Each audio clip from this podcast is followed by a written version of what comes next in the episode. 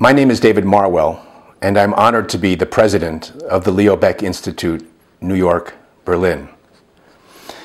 It is my distinct pleasure to welcome you to the opening of the exhibition Shared History 1700 Years of Jewish Life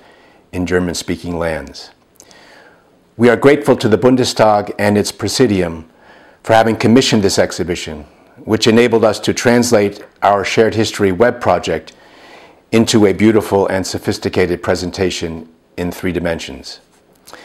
It should be lost on no one how significant it is that this exhibition, with its recounting of 17 centuries of Jewish life in German lands, should be presented in this venue at the symbolic center of German democracy,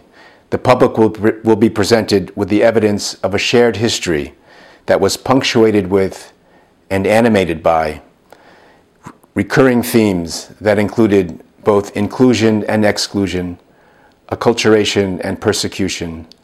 exile and renewal. Although this history is important in its own right as the subject of study and as a component in a comprehensive education, we firmly believe that understanding and appreciating it may very well equip us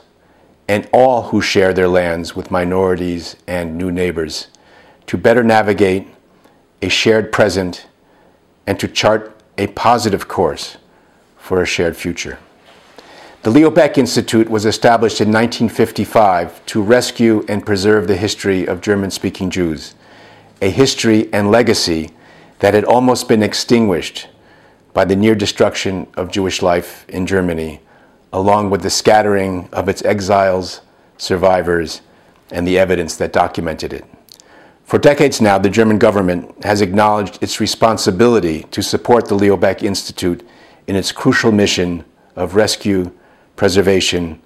access, and education. Their support of the Shared History Project is renewed evidence of their deep commitment to the work of the Leo Baeck Institute, as well as their understanding that the history we preserve is an inseparable part of the history of Germany, and that this history has much to teach us. To my colleagues at the Leo Baeck Institute and at our various partner organizations, and to the talented professionals who designed and produced this exhibition, I say thank you. Thank you for your commitment, creativity, and hard work.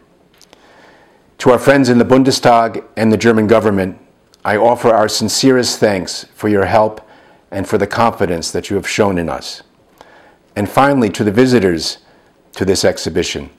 I hope that it resonates deeply with you and that it leads to a deeper understanding and appreciation of this important and gemeinsamen Geschichte. Thank you very much.